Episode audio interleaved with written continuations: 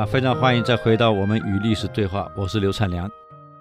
刚刚讲到刘邦看到部队在训练的时候呢，很痛苦啊。这些将领能够冲锋陷阵，就是没有办法能够做运筹帷幄、有长远的规划，能够真正统帅百万大兵做大决战的帅才没有。刘邦跟萧何说：“我们得出汉中。”更像于决胜天下，那不是光靠冲锋陷阵啊！你得有能够运筹帷幄、懂兵法、能够决胜千里之外的人啊！我们没有啊！萧何听了也难过呀。是啊，沛公，我们真没这样的人啊。那时候韩信还没有被挖掘出来，各位，那韩信呢？他原来。是在楚营，他投靠了项羽，跟陈平一样，都是投靠项羽的。那么，因为韩信个儿很小啊，所以项羽很瞧不起他，只给他当了这个知己，就拿个戟站在楚霸王的这个帐前啊，当警卫，叫知己。可他常常给项羽献策，项羽根本不听。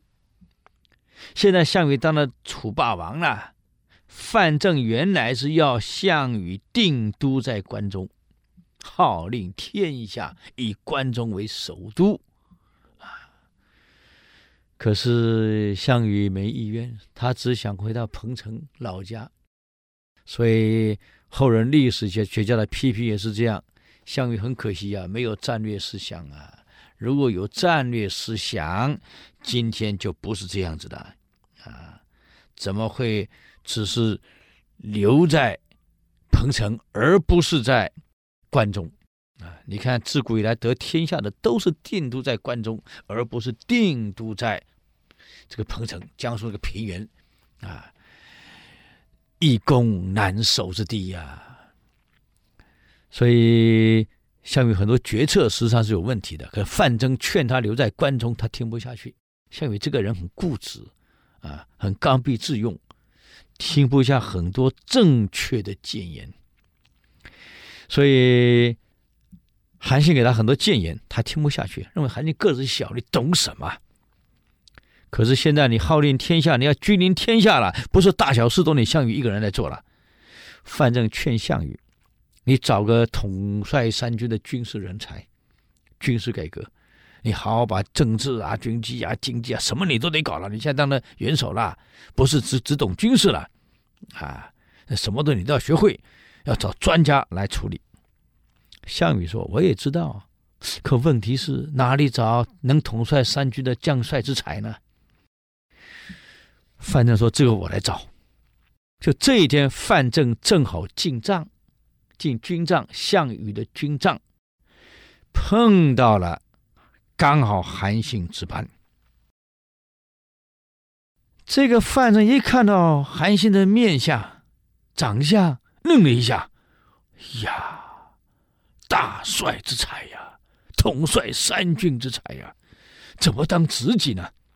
就进去了，给项羽说：“霸王，羽儿啊。”啊，他叫项羽，有时有时叫羽儿，项羽嘛，羽儿，因为项羽叫叫亚父啊。其实亚父是对的，我们闽南话叫阿爸阿爸，那阿字原来是亚的意思，亚父的阿爸意思就是父亲的意思了，所以他叫项羽叫羽儿，羽儿啊，啊，你不是说要找个统帅三军的人才吗？哎呀，找不到嘛，怎么会找不到？我们营中就有。一个好的领导要懂得授权，授权让部属去干，不是什么都你干。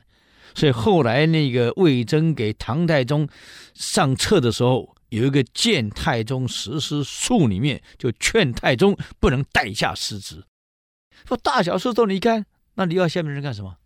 啊，不对呀，啊，所以不能老是代下失职。这个领导人得有这个概念。所以我们常讲事必躬亲，是不是好领导？哎，啊，哪有大小事都你做的？啊，校长兼教授兼这个警卫队的啊，兼兼总务的兼工友，从头到你兼的，怎么可能？本来就该授权，还该分权。所以他跟项羽讲：“我们要授权给人带兵，可这统帅三军将帅之才，我们营中有，你为什么不用？”项羽一听：“真的吗？哪一个？哎呀，就你那个知己就是了。”项羽一听：“啊，我门口那个卫兵那个知己，哎呦，亚父啊，平常你这个为人很严肃的，很 serious，很严肃的。”怎么今天你开起玩笑来了啊？他个儿就那么一点点大，韩信身高非常小，非常娇小，就那一点点大，啊，步枪架刺刀比他还高，这这怎么，这呀怎么当个大将军的？不可能的事情！哎呀，亚父，我不相信一条小鱼能够翻大浪，这么一点点，给他当大将军，连剑都拔不出来。呃，剑比手还长，骑在马背上指挥我的三军，我的三军只看到马头，找不到人头，这这这怎么行？不不不不，哎呀，这亚父你玩笑开太大了。羽儿，我什么时候跟你开过玩笑？他确实是大将军之才，你要用啊。项羽说：“哎，亚父，你说什么我都听你的，为这一件事儿，我不能听你的。”啊。我要用他当我的大将军，我楚军改名叫夸军，不要忘了他受尽胯下之辱。那我的部队改名叫夸军算了。不，这个我这个耻辱我不能不能要，我不能这样做，拒绝了。哎，反正没办法。鸿门宴之后，因为韩信也在当知己，看到刘邦，他第一次看到刘邦，也吓了一跳，私下讲了一句话。我万万都没想到，原来天下归沛公。你想韩信也厉害啊，要不然怎么当大将军啊？你用人要会看人啊，要会识人啊。第一次见刘邦就知道了，天下归沛公。所以鸿门宴之后的第二天，韩信逃兵了，跑了，奔刘营去了。啊，